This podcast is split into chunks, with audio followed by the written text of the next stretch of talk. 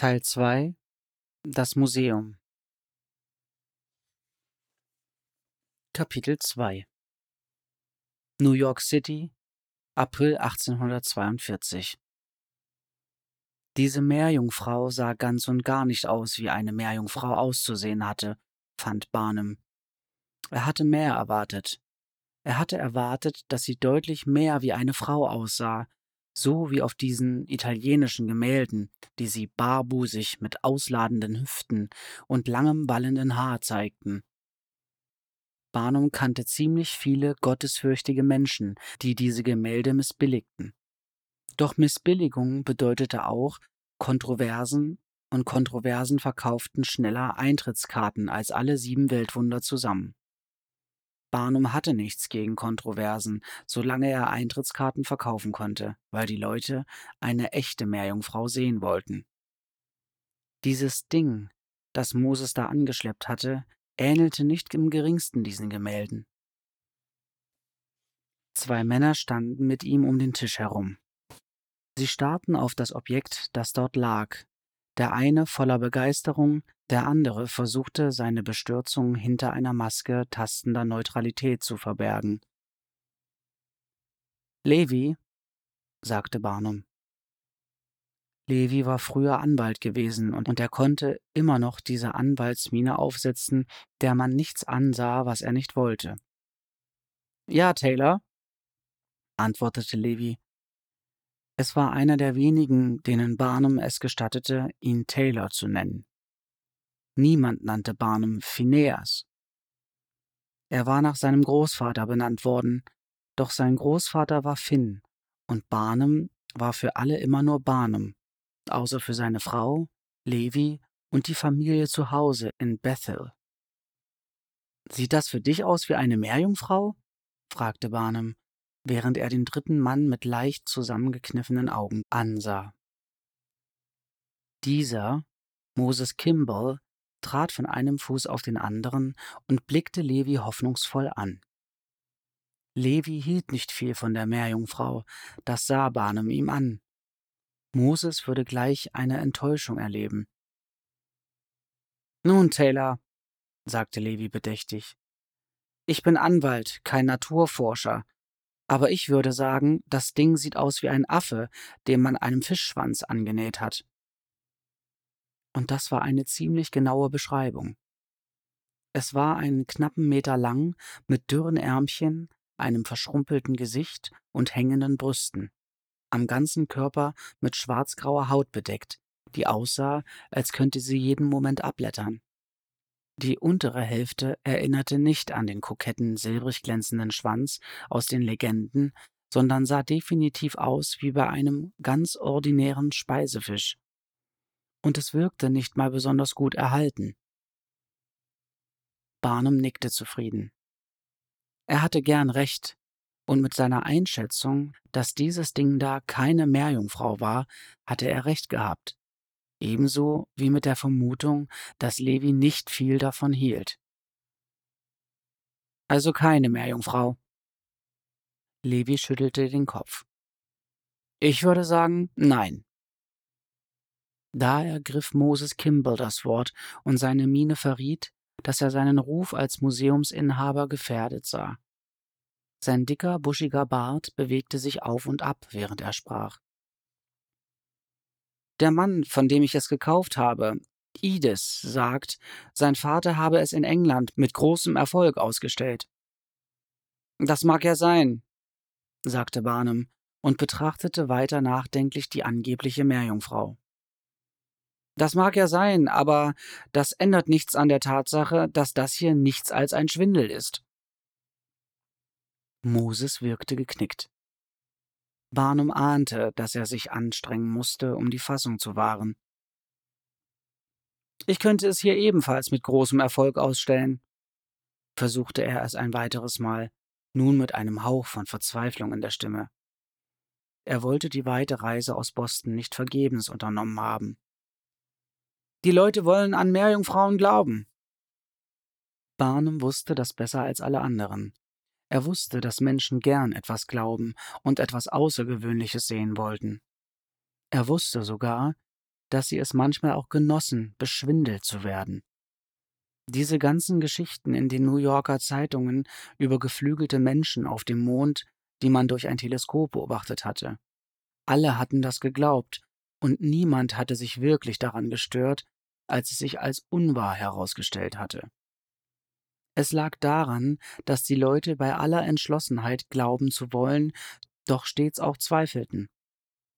Mit einer Mischung aus Glauben und etwas Skeptizismus konnte man nie vollkommen daneben liegen. Niemand lag gern vollkommen daneben.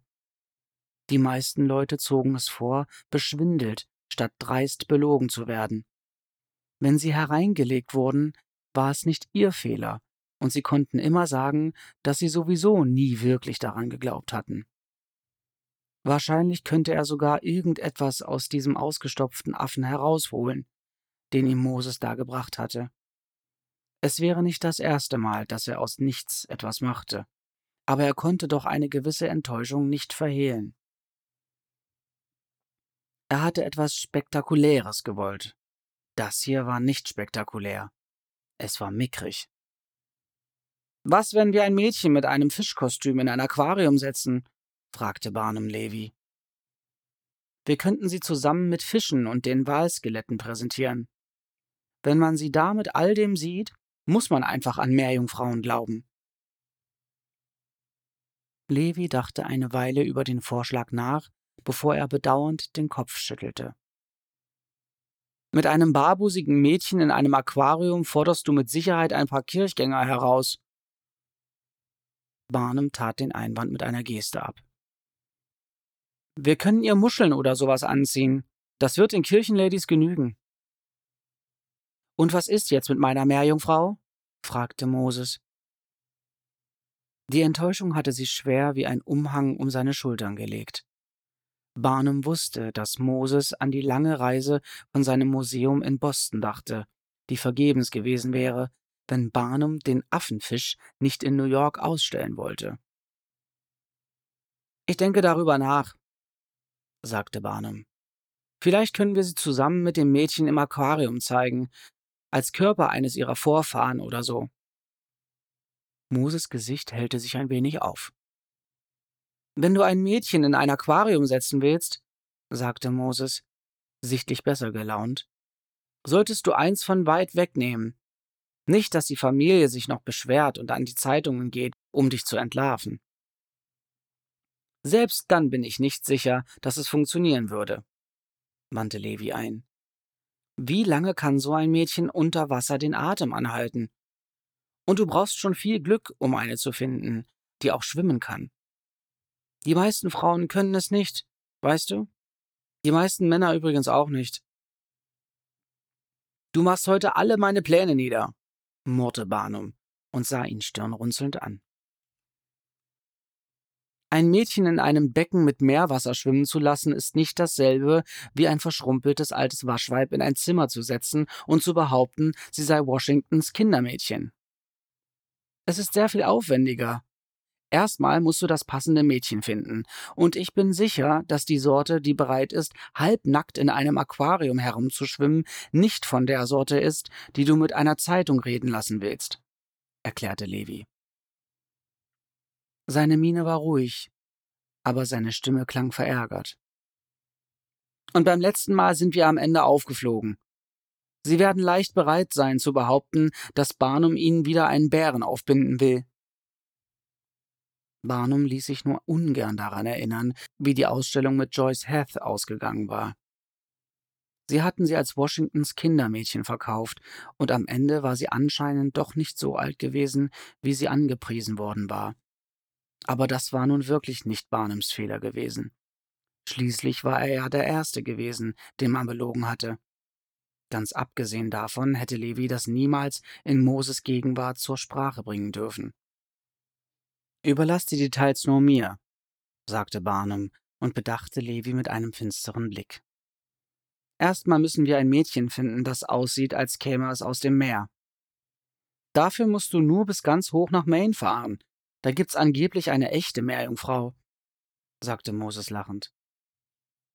Barnum sah ihn scharf an. Wo in Maine? Warum? fragte Moses. Vielleicht will ich mal einen Blick auf die Dame werfen, meinte Barnum. Sehen, was an den Geschichten dran ist. Jetzt mach aber mal halblang, Barnum, sagte Moses.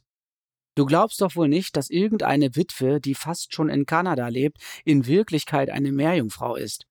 Das ist nur eine Geschichte, die sich die Fischer da zum Zeitvertreib in der Kneipe erzählen. Und du glaubst doch wohl nicht, dass die Leute auch nur einen Heller zahlen, um einen ausgestopften Affenfisch zu sehen, fauchte Barnum. Sag mir einfach, wo ich die Meerjungfrau finde.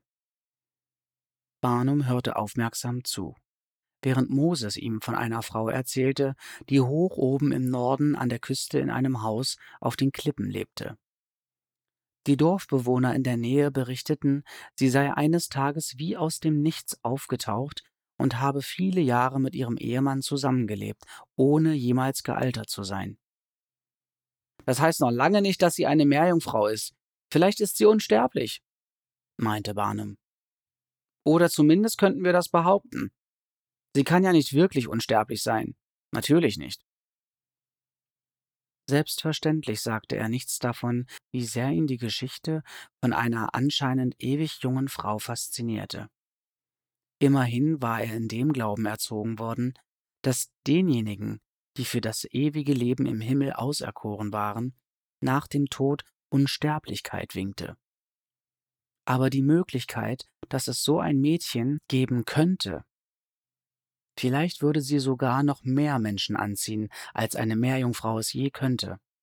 Man stelle sich nur die Wissenschaftler vor, die Schlange stehen würden, um sie zu untersuchen. Er könnte ein Vermögen damit machen, nur ihr Blut und ihre Haare zu verkaufen oder was immer sie sonst noch unter ihren Mikroskopen betrachten wollten. Der ganze Ärger mit Joyce Heth war ja nur passiert, weil er einer öffentlichen Autopsie zugestimmt hatte. Gut, er hätte vielleicht nicht unbedingt Eintritt dafür verlangen dürfen. Dass die Öffentlichkeit zusehen konnte, hatte es später unmöglich gemacht, die Wahrheit zu unterdrücken, dass sie nämlich mitnichten so alt gewesen war, wie er behauptet hatte. Aber er konnte einer guten Geschäftsidee einfach nicht widerstehen. Jede Form öffentlicher Aufmerksamkeit war nützlich. Selbst wenn die Leute ihn für einen Scharlatan hielten, so kannten sie doch immerhin seinen Namen. Oder die Dame ist einfach nur geschickt in der Anwendung von Kosmetik, Lotionen oder Tränken und alles andere als unsterblich, wandte Levi ein. Man müsste irgendwie beweisen können, dass sie schon so lange auf der Welt ist, wie sie behauptet, überlegte Barnum und musste wieder an Joyce Heth denken. Wirklich, er war genauso Opfer des Betrugs geworden wie alle anderen. Ihre Papiere waren gefälscht gewesen. Natürlich hätte er die Frau niemals ausgestellt, wenn er gewusst hätte, dass sie nur 80 Jahre alt war und nicht 161. Ohne Papiere und Zertifikate und was nicht noch alles glauben die Leute einfach nichts mehr. Das Problem war nur, dass eine Frau von ewiger Jugend fast dasselbe war, wie zu behaupten, eine alte Schwarze sei 161 Jahre alt. Die Öffentlichkeit bezahlte womöglich nicht zweimal für denselben Schwindel. Und darum ging es Barnum vor allem, dass die Leute zahlten. Aber das Beste habe ich dir ja noch gar nicht gesagt, verkündete Moses. Es war offensichtlich, dass er überhaupt nichts von dieser ganzen Geschichte hielt, ungeachtet dessen jedoch immensen Genuss daraus zog, sie zu erzählen. Einer der Männer, der mir davon erzählt hat, hat von einem Fischer gehört, der behauptet, gesehen zu haben, wie die Frau eines Nachts am Strand ihr Kleid ausgezogen hat und ins Wasser gegangen ist. Ein paar Minuten später hätte er einen silbernen Fischschwanz aufblitzen sehen, behauptet er. Und wie viel Whisky hatte dieser Fischer getrunken, bevor er gesehen hat, wie sich das Mädchen in einem Fisch verwandelt hat? fragte Levi. Barnum wünschte, Levi würde aufhören, ständig dazwischen zu reden, damit Moses seine Geschichte zu Ende erzählen konnte. Was er erzählt hat, hat mich nicht so überzeugt wie das, was die Dorfbewohner später dazu gesagt haben, erklärte Moses. Er kam ins Dorf und prahlte damit, was er im Mondlicht gesehen hatte. Da würde man doch annehmen, dass die Leute neugierig wären und mehr darüber hören wollten, oder? Und sei es nur, um sich über ihn lustig zu machen. Ja, sagte Barnum. Allmählich bekam er das Gefühl, dass doch mehr an dieser Geschichte dran sein könnte, als nur eine Alkoholfantasie. Über die Jahre hatte er gelernt, diesem Bauchgefühl zu vertrauen. Es bedeutete, dass er etwas Großem auf der Spur war, oder zumindest, dass er etwas Großes daraus machen konnte, selbst wenn es auf den ersten Blick nicht danach aussah. Diese Frau, wer immer oder was immer sie auch sein mochte, würde dafür sorgen, dass die Leute sich an ihn erinnerten. Der Fischer hat meinem Freund erzählt, dass sich einfach niemand für seine Geschichte interessiert hat, berichtete Moses. Nicht ein einziger.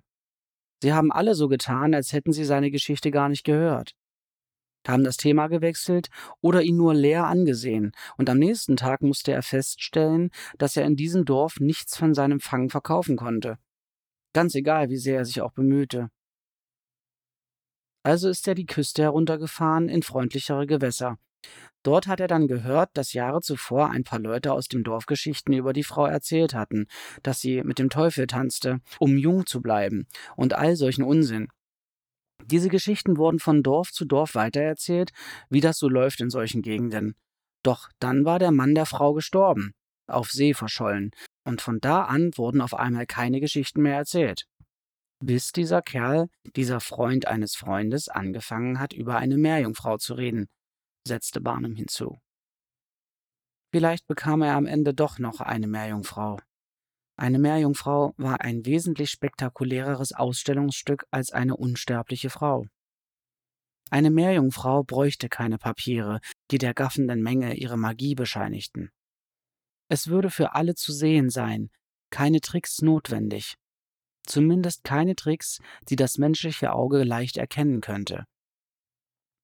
Natürlich glaubte Barnum nicht wirklich an diesen Unsinn, dass die Meerjungfrau echt war. Aber wenn man sich bereits Geschichten über sie erzählte, würde das die Sache erleichtern. Falls irgendwer Nachforschungen zu der Frau anstellte, würde er auf Gerüchte über Meerjungfrauen stoßen. Es war immer einfacher, mit einer halben Wahrheit durchzukommen, als mit einer glatten Lüge. Wie heißt das Dorf nochmal? fragte Barnum. Moses sagte es ihm, und Barnum meinte, Du hast recht, das liegt fast schon in Kanada. Du wirst doch wohl nicht bis ganz da hochfahren, um herauszufinden, ob diese Frau tatsächlich eine Meerjungfrau ist, oder? fragte Levi. Nein, antwortete Barnum. Du fährst. Moses blickte zwischen Levi und Barnum hin und her und traf offensichtlich eine Entscheidung zum Thema Diskretion und Heldenmut. Er packte seine staubige Meerjungfrau wieder in die ausladende Reisetasche in der er sie auf dem Weg aus Boston transportiert hatte. Dann rang er Barnum das Versprechen ab, sie auf jeden Fall auszustellen, unabhängig davon, was er am Ende noch im American Museum zeigen würde. Zu welchen Konditionen? Moses warf einen Blick auf Levis Gewittermine und wiegelte hastig ab. Darüber können wir später noch sprechen, Barnum, Levi beherrschte sich genauso lange, bis Moses mit seiner Tasche zur Tür hinaus war. Auf keinen Fall reise ich in irgendein gottverlassenes Dorf am Ende der Welt, nur weil ein betrunkener Fischer von einer Meerjungfrau gelallt hat, die er angeblich einmal gesehen hat, sagte Levi. Das mache ich nicht, Taylor. Barnums Problem war, dass Levi nicht sein Angestellter oder so etwas war. Er bezahlte Levi für bestimmte Aufgaben und immer nur für jede einzeln. Wenn Levi also keine Lust hatte, nach dieser Meerjungfrau zu suchen, dann hatte Barnum nichts in der Hand, um ihn zu zwingen. Levi hatte ihm mit der Joyce Heth-Sache geholfen, und Barnum wollte, dass er ihm auch dabei half, Publikum in sein Museum zu locken. Levi konnte ziemlich überzeugend sein. Der Junge hätte Schauspieler werden sollen, so gut war er darin. Und es war seine Präsentation gewesen, die der Ausstellung der alten Frau so viel Glaubwürdigkeit verliehen hatte. Wenn Levi nach Norden ginge, um diese Witwe zu finden, wäre er mit Sicherheit auch in der Lage, sie dazu zu überreden, mit ihm nach New York zu kommen. Levi konnte so etwas einfach gut. Doch zuerst musste er Levi dazu bringen, ihm zu helfen. Nun hör doch mal, Levi, setzte er an. Komm mir jetzt nicht so, Taylor, sagte Levi. Ich hasse Schiffe. Ich hasse das Meer. Ich hasse den Geruch von Fisch. Ich werde nicht nach Maine reisen. Levi, wenn wir das Mädchen als Meerjungfrau verkaufen können, machen wir sehr viel mehr Geld, als wir bei Joyce Heth auch nur zu träumen gewagt hätten. Du machst mehr Geld, willst du sagen, meinte Levi. Das schmerzte, zumindest für einen Augenblick. Bis Barnum sich eingestand, dass er Levi beim letzten Mal einen größeren Anteil hätte zahlen müssen. Es war Levi, der sein Gesicht zeigte, es war Levi, der die Leute durch die Ausstellung führte und mit den zahlenden Gästen sprach. Du bekommst einen fairen Anteil, sagte Barnum. Darauf gebe ich dir mein Wort. Warum gehst du dann nicht selbst, wenn du das Mädchen so unbedingt haben willst? wollte Levi wissen. Wenn man zur Ausstellung eines Museums gehört, kann man nicht einfach aufstehen und weggehen, erklärte Barnum und zeigte mit einer ausladenden Armbewegung um sie herum. Barnums Arbeitszimmer befand sich in der Tat im dritten Ausstellungssaal des Museums, zwischen den Wachsfiguren und den Spiegeln. Jetzt war das Museum geschlossen und das beruhigende Gemurmel der Menge verstummt. Levi hatte Barnum oft gefragt, wie er arbeiten konnte, während ihn alle so anglotzten, doch es gab nichts, was Barnum mehr liebte, als den Anblick des zahlenden Publikums. Du könntest, wenn du wolltest, sagte Levi. Es gibt hier noch genug zu sehen, auch ohne dich. Ich kann Charity und die Mädchen nicht allein lassen, sagte Barnum, und das war eine glatte Lüge. Doch es war das einzige Argument, dem er zutraute, den anderen Mann zu überzeugen, der trotz seines Junggesellenstatus einen gesunden Respekt vor der Heiligkeit der Familie hatte. Levi bedachte ihn mit einem Blick, der besagte, dass er das für einen sehr schwachen Schachzug hielt. Hab Erbarmen, Levi, sagte Barnum. Wir leben in einem Museum, um Himmels willen. Ich kann Charity nicht hier allein lassen, um für Wochen in einen anderen Staat zu reisen und nach einer Meerjungfrau zu suchen. Barnum lebte mit seiner Familie im ersten Stock in einer ehemaligen Billardhalle. Doch das war nur vorübergehend, versprach er sich immer wieder. Sobald er sein Glück gemacht hätte, würden sie in ein schönes Haus ziehen, wie es all die anderen erfolgreichen Menschen in New York bewohnten. Und dann würden sie ihn grüßen müssen, wie einen der ihren, denn er würde genauso gut gestellt sein wie sie. Ich habe kein warmes Essen mehr zu Abend gehabt, seit, setzte Barnum an. Du dieses Haus gekauft hast, beendete Levi den Satz und seufzte wie jemand, der das alles schon so oft gehört hatte. Er hätte ein etwas weniger abgenutztes Argument nehmen sollen, überlegte Barnum. Diese Behauptung hatte er seit der Eröffnung des Museums zu häufig wiederholt, um das Ausmaß seiner Hingabe an den Erfolg zu beschreiben. Aber Levi hing nicht so an dem Unternehmen und hatte auch nicht so viel investiert. Letztlich stand nicht Lemons American Museum auf dem großen Haus, sondern Barnums. Barnum ging in Windeseile verschiedene Antworten durch und verwarf sie. Ihm fiel nichts ein, was ungewöhnlich für ihn war. Also zündete er sich eine Zigarre an, stieß sich vom Tisch ab und sagte Zum Teufel, Levi. Levi bedachte ihn mit einem schwer zu deutenden Blick. Sie ist keine Meerjungfrau, das weißt du, sagte er. Ich glaube an Meerjungfrauen, wenn das Eintrittskarten verkauft, gab Barnum zurück. Wahrscheinlich kostet es dich genauso viel, die Illusionen zu kreieren, wie du daran verdienst, sagte Levi. Gar nicht zu reden davon, was los ist, wenn jemand sie unanständig findet. Da schlummert noch ein ganzer Rattenschwanz weiterer Probleme. Warum siehst du denn so schwarz? Ich meine, wir haben die Frau noch nicht mal hier und du denkst schon wie ein Anwalt und suchst überall nach Fallstricken, die noch überhaupt nicht ausgemacht sind. Ich bin Anwalt, antwortete Levi trocken, auch wenn ich mich stundenweise für dich zum Affen mache. Den Affen in meiner Vorstellung zahle ich nichts, gab Barnum zurück. Komm schon, Levi, hilf mir dabei, Wir könnten beide davon profitieren. Und was ist mit dieser Frau? fragte Levi. Die kann auch davon profitieren, wenn sie ihre Rolle gut spielt, sagte Barnum leichthin. Jetzt hatte er ihn, das wusste er. Levi gab nie nur ein bisschen nach, wenn er nicht bereit war, ganz nachzugeben. Ich möchte sie nicht zwingen, sagte Levi. Wenn sie gehen will, wird sie dann gehen dürfen? Der Schatten von Joyce Heth lag über ihnen beiden, und einen Augenblick lang hatte Barnum die Stimme der alten Frau im Ohr, ein uraltes Krächzen aus ihrem ausgedörrten Körper, das ihn bat, sie freizulassen. Lass mich als freie Frau in die Ewigkeit eingehen. Barnum sah auf. Das war nicht Joyces Stimme, die er gehört hatte, sondern Levis. Das hat sie gesagt, Barnum. Levi nannte ihn nie Barnum, es sei denn, er war aufgebracht.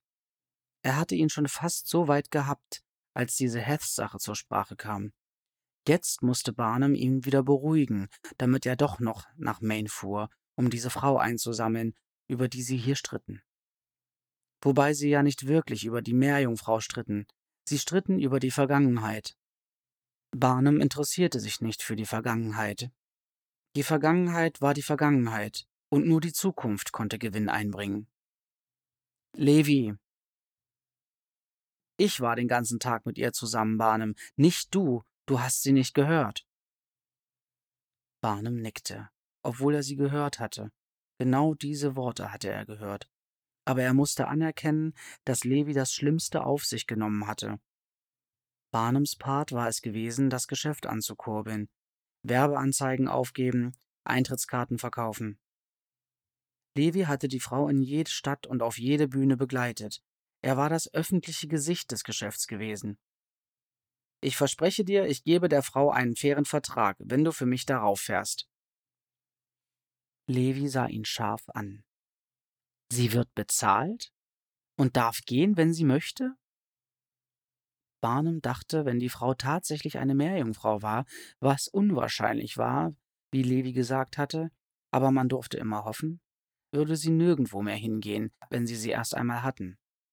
Niemals und in keinem vorstellbaren Szenario würde er sich so etwas durch die Lappen gehen lassen, wenn er es einmal hatte. Doch er achtete sorgfältig darauf, sich das nicht anmerken zu lassen, als er seinem alten Freund antwortete Aber natürlich, Levi, was immer du willst. Levi mochte das Meer nicht. Einen tropischen Ozean zu mögen, das konnte er sich zumindest vorstellen. Diese Meere, die in den Reiseberichten beschrieben wurden und die man auf den Bildern von weit entfernten Inseln sehen konnte, mit goldenen Sandstränden und Palmen. Als Kind hatte er sich immer vorgestellt, wie Robinson Crusoe auf einer Insel zu leben, mit einem Papagei und eingeborenem Diener und allem. Allerdings hatte Robinson Crusoe sich auch mit Kannibalen herumschlagen müssen, und Levi glaubte nicht, dass er solchen Auseinandersetzungen gewachsen wäre. Ihm reichte es schon, sich mit Barnum und seinen Plänen abmühen zu müssen. Das schäumende, aufgewühlte, kalte Grün des Nordatlantiks war ganz und gar nicht nach seinem Geschmack. Und auch sein Magen gutierte es nicht, dachte er, während ihm mulmig wurde. Barnum hatte darauf bestanden, dass ein Schiff für sein Vorhaben passender war, wenn es da oben in Maine tatsächlich eine Meerjungfrau gab. Dann wollte er sie so schnell wie möglich eingefangen und nach New York gebracht haben und das Flick, und das Flickwerk aus unbefestigten Straßen, das durch Nord-Maine führte, bot keinerlei Aussicht auf schnelles Reisen. Wie dem auch sein mochte, es gab keine direkte Schiffsverbindung von Boston zu dem obskuren kleinen Ort in Maine. Levi hatte ein Dampfschiff nach Rhode Island genommen und dann einen Zug nach Boston und jetzt ein schrecklich nach Fisch stinkendes Gefährt, das auf dem Weg nach Norden war, um sein Geschäft aus dem Meer zu ziehen. Der Seegang war hoch, Eisschollen trieben auf dem Wasser, und Levi fragte sich wieder einmal, wie man auch nur auf die Idee kommen konnte, so früh im Jahr fischen zu fahren. Aber Barnum hatte eine Crew solcher Wahnsinniger gefunden, und ihr Kapitän hatte sich bereit erklärt, einen Passagier mitzunehmen. Die Fischer an Bord lachten über seine Stadtschuhe, seinen feinen Mantel und die Art, wie er die Nase über dem Schiffszwieback zum Frühstück rümpfte. Levi wünschte sich inständig, endlich irgendwo anzukommen, wo es ein Federbett gab, das nicht von einer Seite zur anderen schwankte und so viel Whisky, wie er trinken konnte. Aber Barnum wollte eine Meerjungfrau, also würde Levi ihm eine Meerjungfrau besorgen.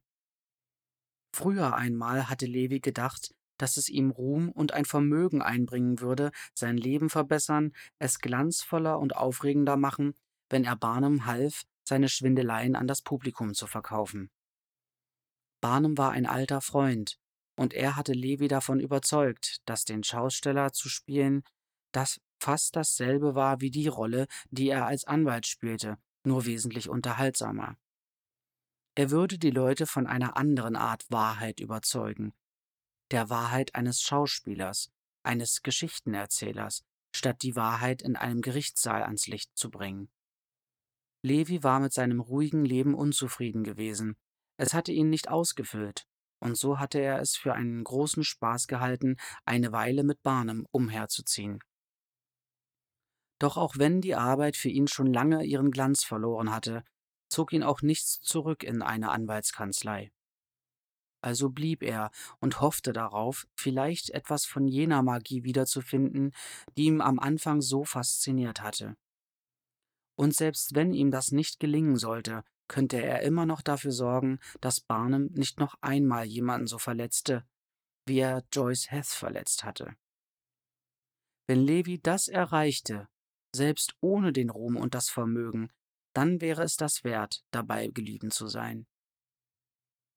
Natürlich glaubte er nicht an die Geschichte von der Meerjungfrau, und er dachte auch nicht, dass Barnum tatsächlich daran glaubte. Aber Barnum war klug genug, um zu wissen, dass allein die Tatsache, dass Gerüchte über diese Frau kursierten, jeder Geschichte, die sie über sie erzählten, mehr Glaubwürdigkeit verleihen würde. Wenn irgendein hartnäckiger New Yorker Reporter diese grässliche Reise in den Norden unternahm, würde er auf dieselben Geschichten stoßen, die Levi hierher geführt hatten, und niemand könnte wirklich beweisen, dass das Mädchen keine Meerjungfrau war. Das war der Trick. Dafür zu sorgen, dass es niemand beweisen konnte. Sie konnten Einwände erheben, Mutmaßungen anstellen, aber ohne Beweise. Nun, ohne Beweise würde jeder, der behauptete, die Meerjungfrau sei nicht echt, gratis Werbung für Barnum machen. Levi wusste, wie sehr es Barnum kränkte, dass ihm die Leute die Sache mit der Hethsfrau übel nahmen, auch wenn er großspurig das Gegenteil behauptete. Er selbst, Levi, hatte sich nie ganz wohl bei der Sache gefühlt. Am Anfang war es vielleicht noch lustig gewesen, aber sobald ihm klar geworden war, dass Joyce Heth keine Lust darauf hatte, bis ans Ende ihrer Tage wie ein Tanzbär ausgestellt zu werden, war ihm der Spaß schnell vergangen. Er hatte sein Bestes gegeben, um sie zufriedenzustellen, und mit Sicherheit war ihm und Barnum das besser gelungen als ihrem Besitzer im Süden. Ja, Barnum hatte dafür bezahlt, die Frau auszustellen, und das hatte ihn, auch wenn er das immer heftig abstritt, zu ihrem Besitzer gemacht. Levi hatte keine Meinung zur Sklaverei im Süden, aber er wusste, dass er sich nicht mehr so gut gefühlt hatte, als sie direkt neben ihm stand was immer es mit dieser Witwe auf den Klippen auf sich hatte, so nannte Levi sie inzwischen. Er würde sie nicht zwingen, mit ihm nach New York zu kommen, wenn sie das nicht wollte. Er hatte genug davon, Menschen gegen ihren Willen zu etwas zu zwingen, nur weil Barnum es wünschte. Und Levi würde dafür sorgen, dass Barnum das Mädchen fair für ihre Arbeit entlohnte. Es war ihr Körper, den die Leute da in dem Wasserbecken anstarren würden. Barnum vergaß so etwas manchmal. Er sah in allen, die ihm begegneten, zuallererst die Möglichkeit, ihm Geld einzubringen. Dass die Frau vielleicht gar nicht von zu Hause weg wollte, der Gedanke kam Levi nicht, während er über sein von der See verursachtes Elend und ihr Recht nachdachte, von Barnum angemessen entlohnt zu werden.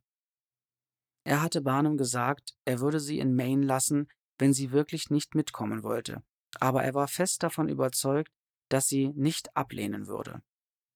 Es gab keinen Ort auf der ganzen Welt, der wundervoller war als New York. Europa konnte London und Paris gern behalten. Und jeder, der einigermaßen klar bei Verstand war, musste begeistert davon sein, sein armseliges Leben auf dem Land hinter sich zu lassen, um dorthin zu ziehen. Ganz besonders, wenn er nichts für die Reise bezahlen musste und ihn ein Job erwartete.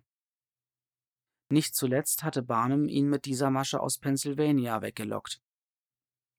Levi war ziemlich sicher, dass die Frau die Chance, die Wildnis zu verlassen, nicht ausschlagen würde.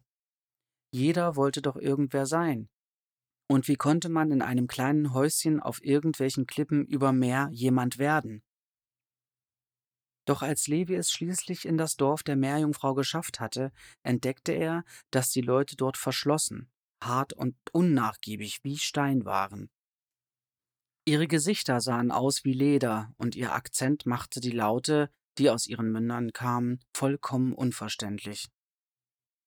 Sie wussten überhaupt nichts über diese Frau, von der er sprach, und sie interessierten sich auch nicht dafür, etwas über sie zu erfahren. Stattdessen kniffen sie misstrauisch die Augen zusammen, und mit seinem Geld kam er auch nicht weiter. Es war klar, überwältigend klar, dass sie nichts mit ihm anfangen konnten, dass sie ihn nicht hier haben wollten und dass sie alles tun würden, was in ihrem verdammten Yankee-Seelen lag, um ihn zu vertreiben, bevor er sein Ziel erreichte. Am Ende stand Levi mit seinem Koffer vor einer Bar, traurigerweise ohne Whisky, und er konnte nicht einmal ein Strohlager für die Nacht finden, ganz zu schweigen von einem Federbett. Er verfluchte Barnums Machenschaften im Stillen, denn es waren Frauen mit scharfen Ohren unterwegs, die ihre nachmittäglichen Besorgungen machten, und sein Vater hätte ihm die Ohren lang gezogen, wenn er ihn so etwas in Gegenwart des schöneren Geschlechts laut hätte sagen hören, und schwor sich, wenn er heute Nacht auf dem Gehsteig schlafen müsste, würde er für Barnum künftig nicht einmal mehr einen Brief zur Post bringen. Trotz der umfassenden Verweigerung der örtlichen Bevölkerung war Levi noch nicht so weit, zu Barnum zurückzukehren und ihm zu erklären, warum er mit leeren Händen nach New York kam. Er wusste, dass die Frau an der Küste lebte, nicht im Ort, also musste er einfach nur dem Geräusch der rauschenden Wellen folgen, um sie zu finden. So schwierig konnte es nicht sein. Wie viele Häuschen auf irgendwelchen Klippen über dem Meer konnte es in diesem armseligen Staat schon geben? Einige Stunden später musste Levi eingestehen, dass es erstens diesem armseligen Staat direkt an der Küste eine ganze Menge Häuser gab.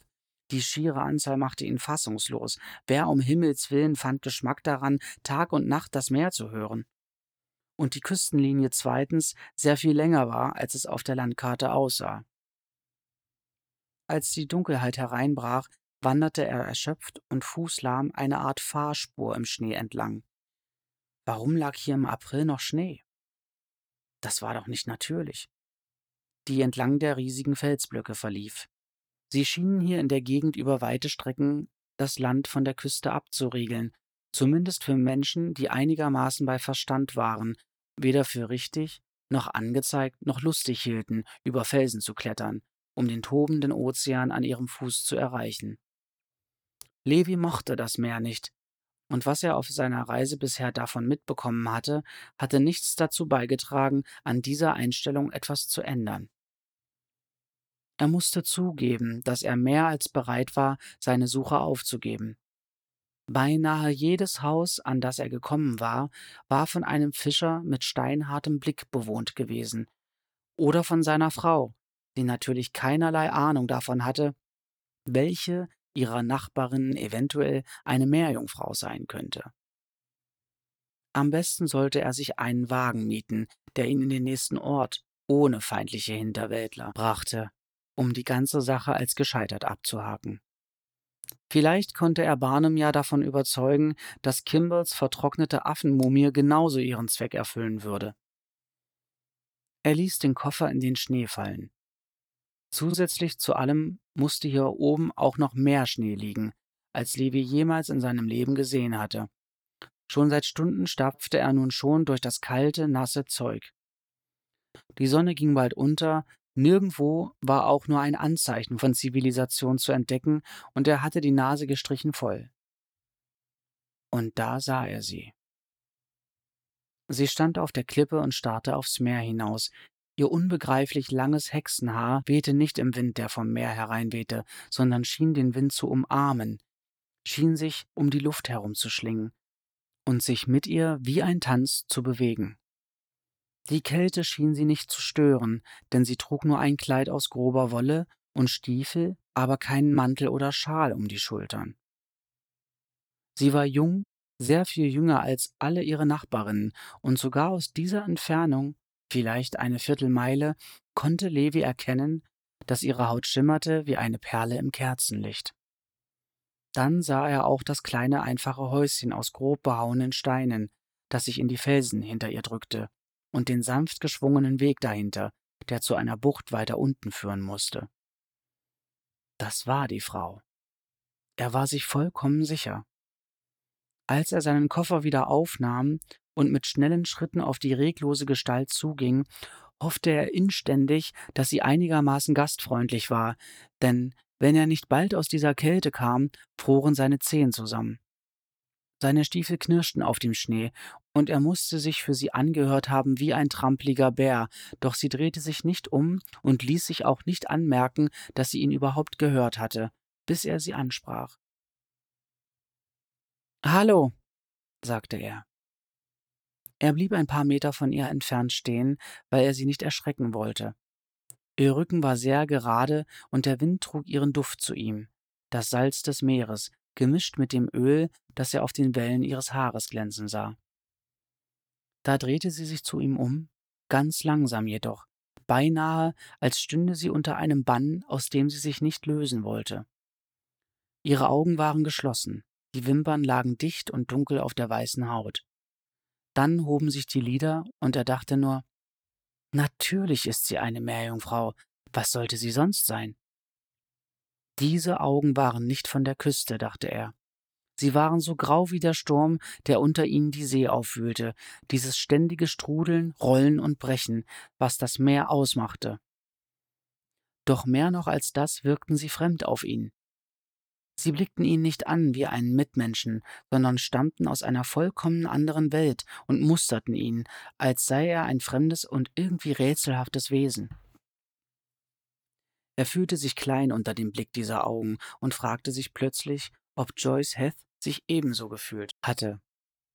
Dieses Unwohlsein unter einem analytischen Blick, der Wunsch, sich zu verstecken und zu verschwinden, um diesen forschenden Augen zu entkommen, die einfach nicht aufhörten zu starren. Ja, sagte die Frau. Levi schüttelte die verschrobenen Gedanken ab. Natürlich war sie keine Meerjungfrau. Ihr Blick war nicht mehr oder weniger direkt als der aller anderen Menschen hier in der Gegend. Er hatte nur noch nicht so oft graue Augen zu sehen bekommen und ganz sicher keine in der Farbe des sturmgepeitschten Ozeans. Ich habe gehofft, dass Sie mir helfen können, fing Levi an und verstummte sogleich. Jetzt, da er hier war, wusste er plötzlich nicht mehr, was er zu der Frau sagen sollte. Ja? Fragte sie noch einmal ausdruckslos. Ihr Ton sagte ihm, dass es ihr vollkommen gleichgültig war, ob und wie lange sie hier auf diesem windumtosten Felsen in der Kälte standen. Ihr hexenartiges Haar wirbelte jetzt um ihr Gesicht herum, weil sie mit dem Rücken zum Meer stand. Levi war sich sicher, dass diese Haarsträhnen ihn packen würden, wenn er ihr zu nahe kam. Sie würden ihn packen und ins Wasser hinunterziehen, so dass er ertrinken würde. Sie verwirrte ihn, und Levi wusste, dass Verwirrung das Letzte war, was er jetzt brauchen konnte. Doch irgendwas war an ihr, etwas seltsam Bezauberndes, und er verstand, warum sich so viele Gerüchte um sie rankten.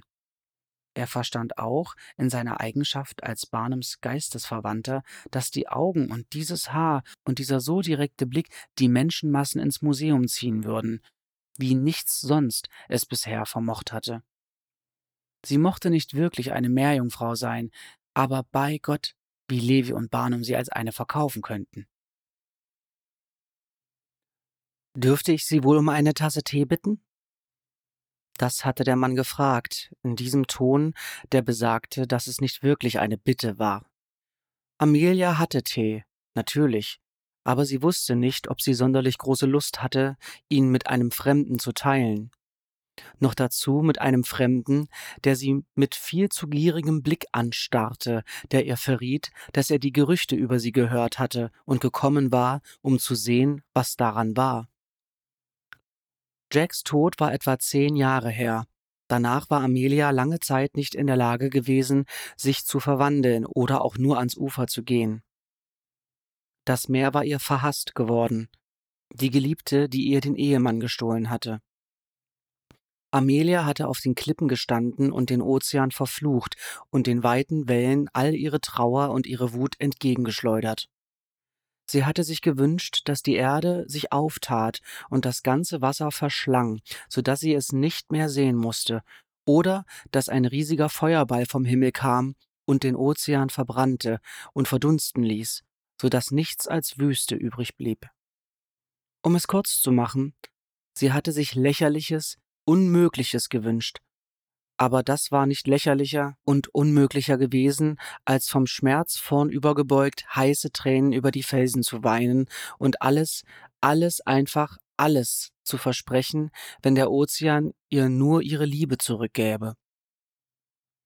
Doch wie sehr sie auch fluchte, schluchzte, flehte und verhandelte, der Ozean hörte nie zu. Ihn kümmerte die Probleme eines armseligen kleinen Land- und Seewesens nicht. Der Ozean hatte seinen eigenen Rhythmus, aber ein Herz hatte er nicht. Es hatte lange gedauert, bis Amelia aufhörte, nach seinem Boot Ausschau zu halten oder dem großen Ozean Zerstörung zu wünschen, weil er ihr das Herz gebrochen hatte. Irgendwo weit, Weit weg lebten ihre Familie und ihr Volk, und vielleicht wollte sie eines Tages zu ihnen zurückkehren, und das konnte sie nicht, wenn der Ozean für immer verschwand. Mehr noch als das wurde ihr irgendwann bewusst, dass ihre Trauer abgeebbt war. Auch wenn der Schmerz für immer in ihrer Brust spürbar sein würde, so hatte sich doch sein harter Knoten gelöst und ihre Trauer zerfaserte allmählich. Als sie das merkte, ergriff Panik Besitz von ihr. Panik, dass der Verlust der Trauer auch den Verlust der Erinnerung an Jack bedeutete. Wenn sie versuchte, sich an sein Gesicht zu erinnern, konnte sie es nicht. Nur sein Boot konnte sie sehen, das auf den Wellen schaukelte und sich langsam von der Küste entfernte, fort von ihr. Wenn die Panik sie erfasste, lief sie in ihr Schlafzimmer und ergriff einen seiner Pullover, um ihr Gesicht darin zu vergraben. Sein Geruch hing noch in der Wolle, ganz schwach nur noch, und wenn sie ihn einatmete, war er wieder bei ihr. Die Linien um seine Augen, das Aufblitzen seiner Zähne, wenn er lachte, das dumpfe Geräusch seiner Stiefel auf dem Boden. Da wurde ihr klar, dass die See zurückzuweisen auch bedeutete, Jack zurückzuweisen, denn die See hatte sie zueinander geführt. In jener Nacht war Amelia in die Bucht zurückgekehrt, in der sie sich zum ersten Mal in eine Menschenfrau verwandelt hatte. Dieselbe Angst, dieselbe Aufregung erfüllten sie wie damals beim ersten Mal. Würde sie sich noch verwandeln können, oder war der Zauber erloschen, als sie den Ozean zurückgewiesen hatte? Amelia war so gefangen in diesen Gedanken, dass sie dem einsamen Mann in seinem Boot nicht bemerkte, der sah, wie sie ihre Kleidung ablegte und ins Wasser tauchte. Sie war so überglücklich, dass sich ihre Schwanzflosse noch aus ihrem menschlichen Bein formte, dass sie gleich an die Oberfläche schwamm und sie durchbrach, ihren Körper in die Nachtluft schnellen ließ, bis noch die letzte Schuppe im Mondlicht glitzerte und ihr Geheimnis preisgab. Erst später, als die Frauen im Ort sich um sie scharten wie ein Schwarm Fische, bemerkte sie, dass sie entdeckt worden war. Und noch wichtiger, dass die Leute im Ort es bereits seit einiger Zeit wussten. Ihre sorgfältige Zurückweisung jeglicher Meerjungfrauengeschichten hatte Amelia über Jahre beschützt und in Sicherheit leben lassen. Und doch stand jetzt trotz alledem dieser Mann hier auf ihrer Klippe und bat sie um eine Tasse Tee. Ein Mann, dem ihre Geschichte in den Augen stand. Ein Mann, den sie in einer Menge anderer Menschen niemals bemerkt hätte, von durchschnittlicher Größe, mit braunem Haar, und braunen Augen und einem glatt rasierten Gesicht. Er trug einen Koffer und noch etwas. Erschöpfung. Der Mann wirkte erschöpft bis auf die Knochen. Amelia überlegte, dass er wahrscheinlich den ganzen Weg vom Ort hierher zu Fuß gegangen war und am Ende seiner Kräfte sein musste. Und kalt war ihm wahrscheinlich auch. Sie bemerkte das leise Zittern seiner Hände und wie er versuchte, seine Atemwolken damit zu verbergen. Er musste in Not sein. Sie können reinkommen, sagte sie barsch. Sie ging an ihm vorbei zum Haus. Ihre plötzliche Bewegung schien ihn überrascht zu haben. Amelia hörte, wie er hinter ihr herstolperte, als hätte er Angst, sie könnte es sich plötzlich anders überlegen und ihn da draußen stehen lassen. Sie interessierte sich nicht im geringsten dafür, was er hier wollte. Das war ihr sofort klar gewesen, als sie ihn erblickt hatte. Aber sie war neugierig darauf zu erfahren, was ihn dazu getrieben hatte, den weiten Weg auf sich zu nehmen. War er ein Reporter von einer Zeitung? Und warum klang seine Sprache so anders als die der Menschen, die hier lebten? Mit einem Mal wurde ihr klar, dass sie nie weit über dieses sehr kleine Gebiet hinausgekommen war, seit sie an Land gegangen war. Dass sie tausende Meilen im Ozean geschwommen war, schien ihr kaum bemerkenswert. Jack war hier aufgewachsen und hatte gern hier gelebt, also war es für Amelia dasselbe gewesen. Der fremde Akzent des Mannes erinnerte sie daran, dass es noch mehr von der Welt gab als Nord Maine. Es erinnerte sie auch daran, dass sie früher einmal einem Schiff nachgeschwommen war, weil sie die ganze Welt und all ihre Wunder hatte sehen wollen, und dass sie nie mehr davon gesehen hatte als diese kleine Ecke hier. Amelia trat ins Haus, schöpfte Wasser aus dem Becken in den Kessel und schürte das Feuer, während sie, sich die ganze Zeit bewusst war, dass die Augen des Mannes auf ihr ruhten und er sie beobachtete. Doch sie würde ihn nicht fragen, warum er gekommen war. Sie war in keiner Weise dazu verpflichtet, ihm seine Sache leichter zu machen. Er konnte seine Absicht erklären oder sie nur anstarren oder einfach wieder gehen. Es spielte keine Rolle für sie. Schließlich räusperte er sich und sagte Sie haben keinen Herd. Sie richtete sich auf und sah ihn lange an. Mister, ich weiß, dass ich keinen Herd habe. Er räusperte sich wieder, eine Angewohnheit, die ihr schnell auf die Nerven gehen würde, wenn er nicht bald damit aufhörte, und sagte Es ist nur sehr lange her, dass ich jemanden über einem Feuer habe kochen sehen. Ein Herd ist auch ein Feuer, sagte sie, nur in Eisen gefangen. Sie hätte hinzufügen können, dass Jack es albern gefunden hatte, einen Herd zu kaufen, wenn eine Feuerstelle doch genauso ihren Zweck erfüllte. Wenn ihr so etwas wichtig gewesen wäre, hätte er ihr vermutlich einen Herd gekauft, aber ihr war es nicht wichtig. Herde oder Sonnenschirme oder was immer sonst Mr. Parsons aus dem Laden versuchte, ihr aufzuschwatzen, interessierten sie nicht. Amelia hatte sich immer nur nach zwei Dingen gesehnt ihre Freiheit und Jacks Liebe. Ma'am, setzte er erneut an. Es ist üblich, dass man sich vorstellt, wenn man jemanden Neues trifft, sagt sie. Der Mann wurde vom Kragen seines Hemds bis zu den Haarwurzeln knallrot. Sie holte die Teekiste und den Zucker vom Regal herunter. Amelia liebte Zucker im Tee. Je mehr, desto besser. Und die Teekanne und die Tassen. Während sie all das tat, schien der Mann sich wieder zu sammeln. Es tut mir leid, Ma'am, sagte er. Ich habe das alles falsch angefangen. Mein Name ist Levi, Levi Lehman. Und ich bin aus New York hierher gekommen, um Ihnen ein Angebot zu machen. Sie nickte. Mein Name ist Amelia Douglas.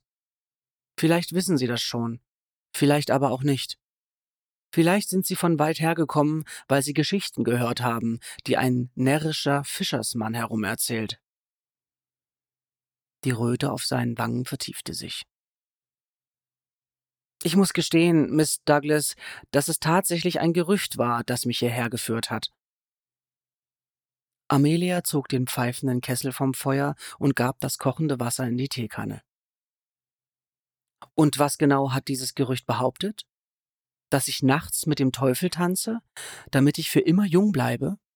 dass ich eine Hexe bin, die aus dem Nirgendwo gekommen ist, um die Kinder aus dem Dorf von mir ferngehalten werden müssen, damit ich sie nicht fresse?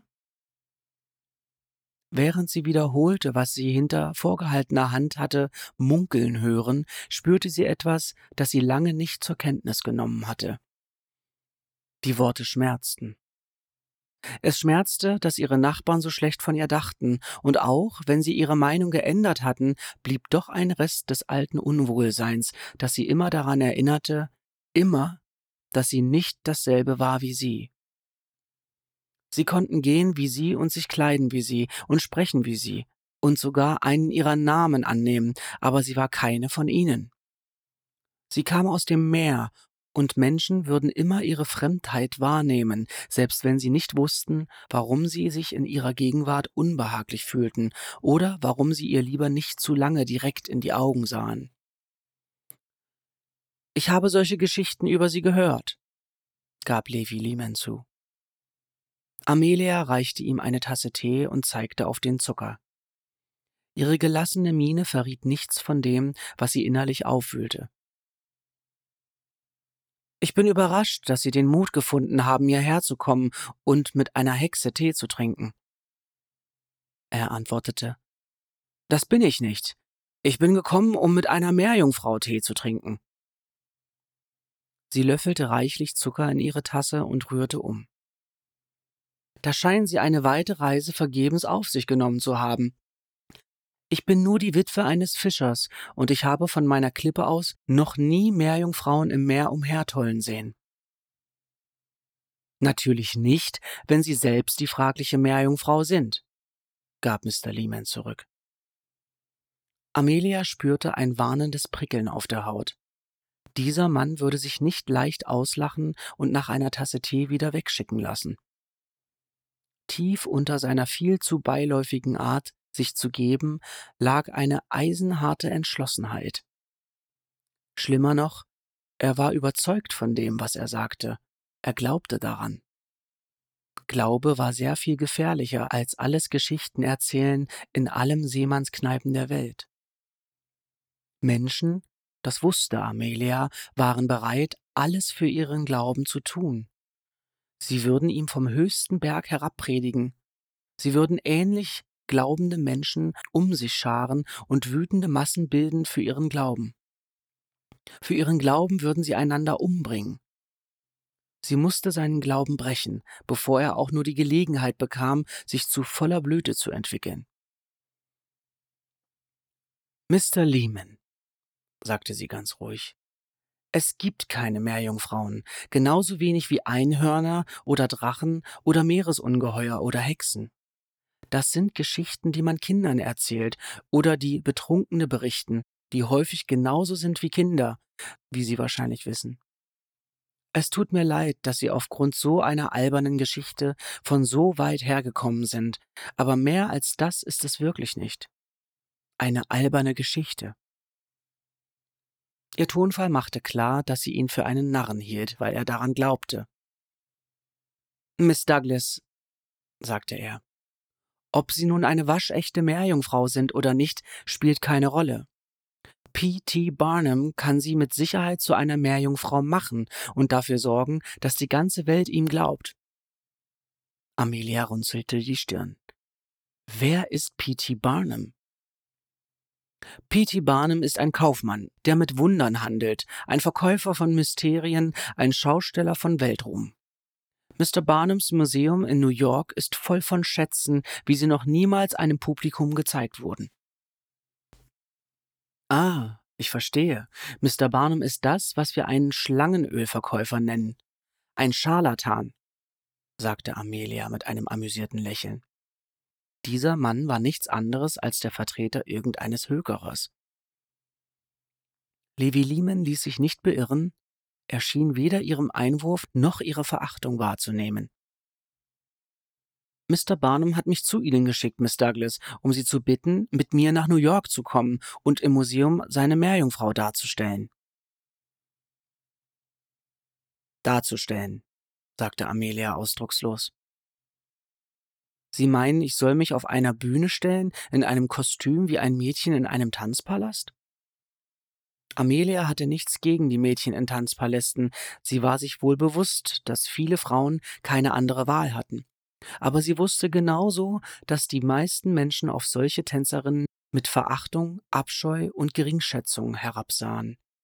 Sie wusste, wie sie sich geben musste, wie sie sich verhalten musste, damit die Menschen um sie herum ihr Verhalten akzeptierten und die Menschen um sie herum erwarteten von ihr, dass sie sich verhielt wie eine gute christliche Frau.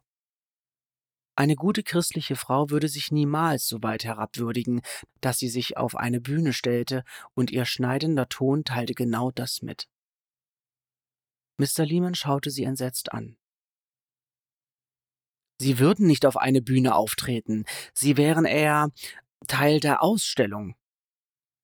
Amelia zog eine Augenbraue hoch. Mr. Barnum möchte, dass ich mich zur Schau stelle? Er maßt sich viel an. Ihr Tonfall bei zur Schau stellen troff vor Empörung. Mr. Lehman schien den Faden verloren zu haben. Sie konnte sehen, wie er versuchte, ihn wiederzufinden und die Worte neu auszuschmücken, die so verkehrt angekommen waren. Nun, sehen Sie, Mr. Barnum möchte, dass Sie ähm, in einem durchsichtigen Bassin ähm, schwimmen. In einem Kostüm nehme ich an, in dem sich keine anständige Frau jemals in der Öffentlichkeit blicken lassen würde. Inzwischen amüsierte sich Amelia ziemlich. Sie beobachtete, wie er ständig versuchte, seine Argumentation anzupassen, sah die wachsende Verzweiflung, mit der er versuchte, aus der Grube wieder herauszukommen, die er sich ungewollt gegraben hatte. Wenn das so weiterging, wusste er bald selbst nicht mehr, warum er überhaupt hergekommen war. Dann, dachte Amelia, konnte sie ihn loswerden. Und wenn sie ihn erst einmal los war, war es vielleicht tatsächlich an der Zeit, über eine Veränderung nachzudenken. Sie wollte nicht den Rest ihres Lebens an Land verbringen und sich Menschen wie Mr. Lehman vom Hals halten müssen, Menschen auf der Suche nach einem echten Wunder, aus dem sie Gewinn schlagen konnten. Mr. Lehman setzte seine Tasse ab. Es tut mir leid, Miss Douglas. Ich muss mich bei Ihnen entschuldigen. Ich wollte zu keiner Zeit Ihre Schicklichkeit in Frage stellen, nicht einmal andeutungsweise. Er brach ab, setzte zum Sprechen an, verstummte erneut und seufzte. Mit diesem Seufzen schien er all seine Probleme, seine Tölpelhaftigkeit, seine Frustration und seinen Unglauben auszustoßen. Als er ihr in die Augen sah, brannten Scham und Traurigkeit in seinem Blick. Diese Traurigkeit traf Amelia tief. Mit einem Mal tat er ihr leid, und sie setzte sich noch etwas gerader hin, um sich gegen das zu wappnen, was er als nächstes sagen würde. Es würde, das wusste sie, die Wahrheit sein, und gegen die Wahrheit war sie machtlos. Mr. Barnum hat einen Freund, einen Mann namens Moses Kimball, der ein Museum in Boston führt, sagte Levi Lehman, ohne ihr in die Augen zu sehen. Er hielt den Blick auf das Feuer gerichtet. Moses kam zu Mr. Barnum, um ihm eine Kuriosität für sein American Museum anzubieten. Das ist Mr. Barnums Museum. Es war die Mumie einer Meerjungfrau. Amelia konnte ein erschrecktes Einatmen gerade noch unterdrücken. War das möglich? Konnte es sein, dass die sterblichen Überreste eines ihrer Art von den Gezeiten an einen Strand gespült worden waren? Doch die aufsteigende Panik legte sich, als er weitersprach. Natürlich war es nichts als ein Schwindel. Jeder Narr konnte sehen, dass es nur ein vertrockneter Affe war, den man einen Fischschwanz angenäht hatte. Aber es hat Mr. Barnum auf eine Idee gebracht. Und wenn Sie Mr. Barnum kennen würden, wüssten Sie, dass er nicht klein denkt. Moses wollte, dass Barnum das Affending ausstellte, aber Barnum glaubte nicht, dass irgendjemand ihnen das abnehmen würde, besonders nachdem er verstummte und zerrte an seinen Hemdkragen, als bekäme er mit einem Mal nicht mehr genug Luft. Nun, irgendwie fand er, dass es nicht genügen würde, um das Publikum davon zu überzeugen, dass es tatsächlich echte Meerjungfrauen gibt. Also setzte er es sich in den Kopf, ein Mädchen als Meerjungfrau zu verkleiden, es in einem Aquarium schwimmen und den Kindern zuwinken zu lassen. Ich habe ihm gesagt, dass das nicht funktionieren wird, dass wir ertappt werden würden, wenn herauskommt, dass das Mädchen nicht echt ist, aber sie kennen Barnum nicht. Wenn der sich mal was in den Kopf gesetzt hat, kann man es nicht mal mit Gewalt aus ihm herausprügeln. Und dann musste ihm der alte Moses noch diese Geschichte erzählen. Er hatte sie von einem Freund gehört, behauptete er, von einem Freund, der sie von einem Fischer gehört hätte. Und dieser Fischer hatte erzählt, dass er im Mondlicht eine Meerjungfrau hatte schwimmen sehen, sagte Amelia mit sanfter Stimme. Ja, ich kenne diese Geschichte. Natürlich ist das lachhaft, ich weiß das, und Barnum mit ziemlicher Sicherheit ebenfalls, auch wenn man bei ihm nie wissen kann. Vielleicht glaubt er oder hofft zumindest, dass es wahr ist oder würde es zumindest nicht kategorisch ausschließen, weiß aber, dass andere dies sehr wohl tun würden. Das Einzige, woran Barnum wirklich glaubt, ist Geld und wie man da rankommt. Amelia runzelt die Stirn. Geld war ihr ziemlich gleichgültig. Sie brauchte es nur gelegentlich, um Zucker und Gemüse zu kaufen oder Stoff, um hin und wieder ein Kleid zu nähen. Mr. Lehman sah ihren Gesichtsausdruck und beeilte sich, jedweden ungünstigen Eindruck wieder gut zu machen, den er vielleicht heraufbeschworen hatte, indem er Dollars und Cents angesprochen hatte.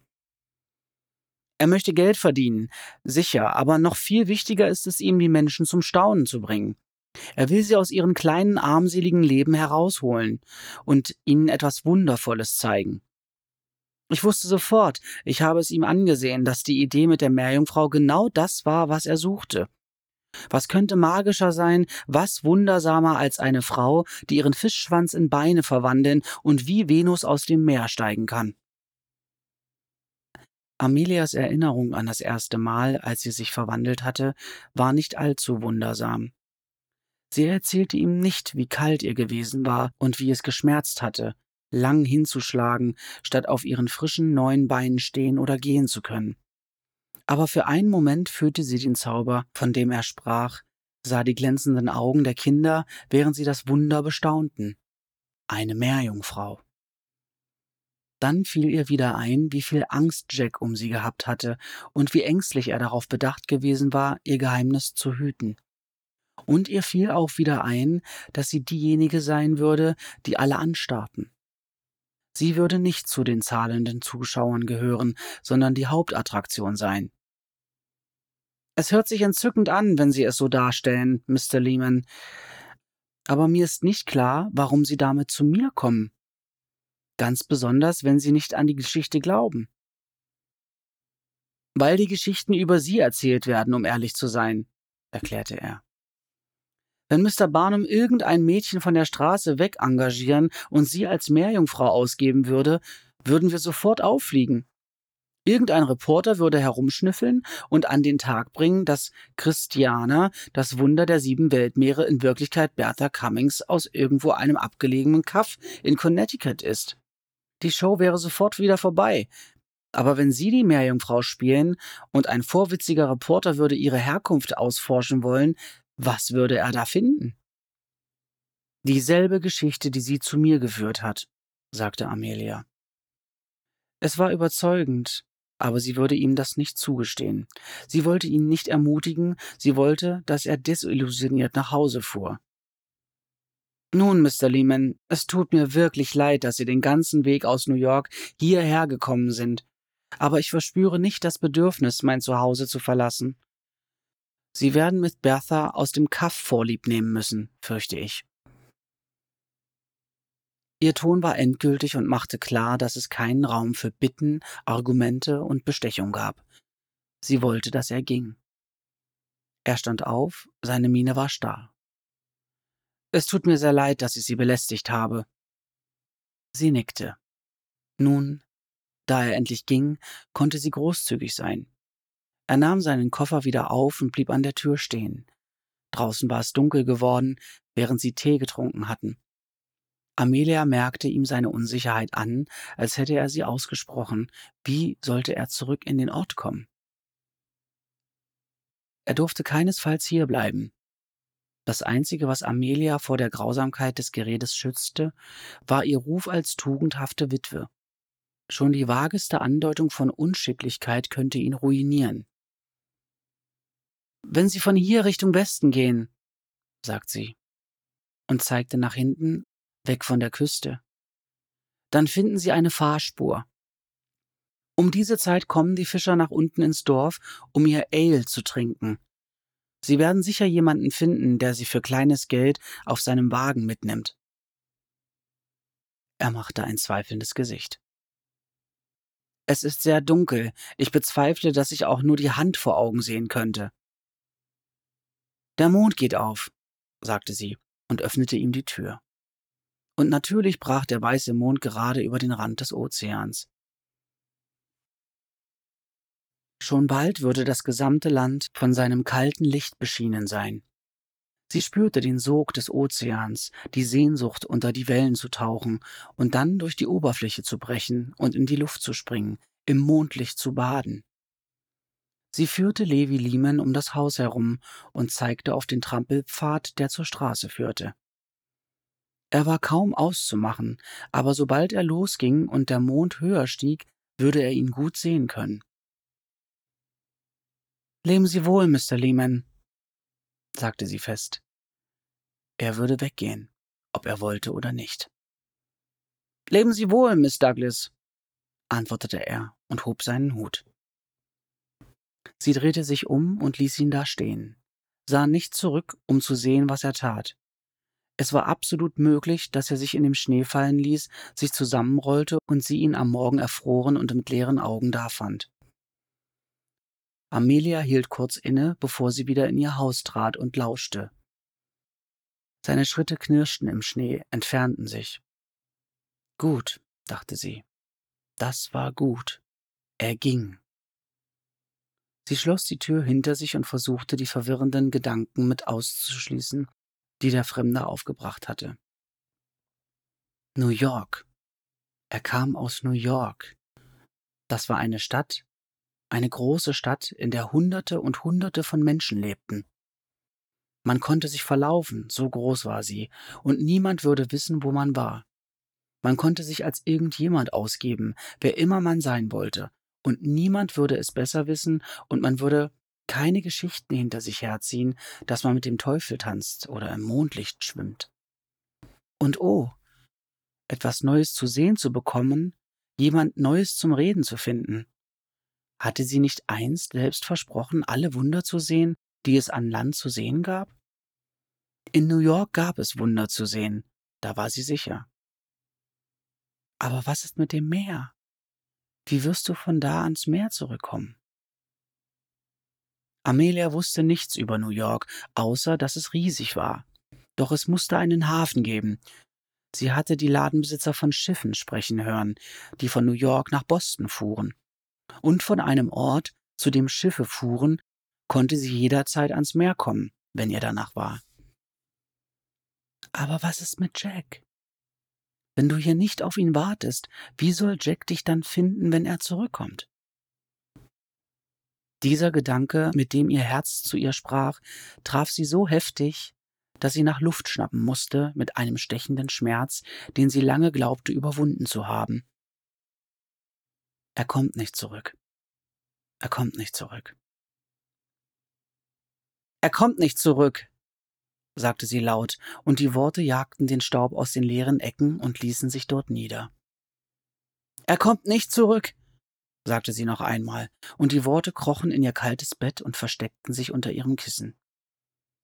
Er kommt nicht zurück, sagte sie. Beim dritten Mal legte sich der Sturm, brach der Bann, der sie auf den Klippen gehalten und aufs Meer hatte hinausstarren lassen, in dem Glauben, wenn sie nur heftig genug Ausschau hielt, würde er dort erscheinen.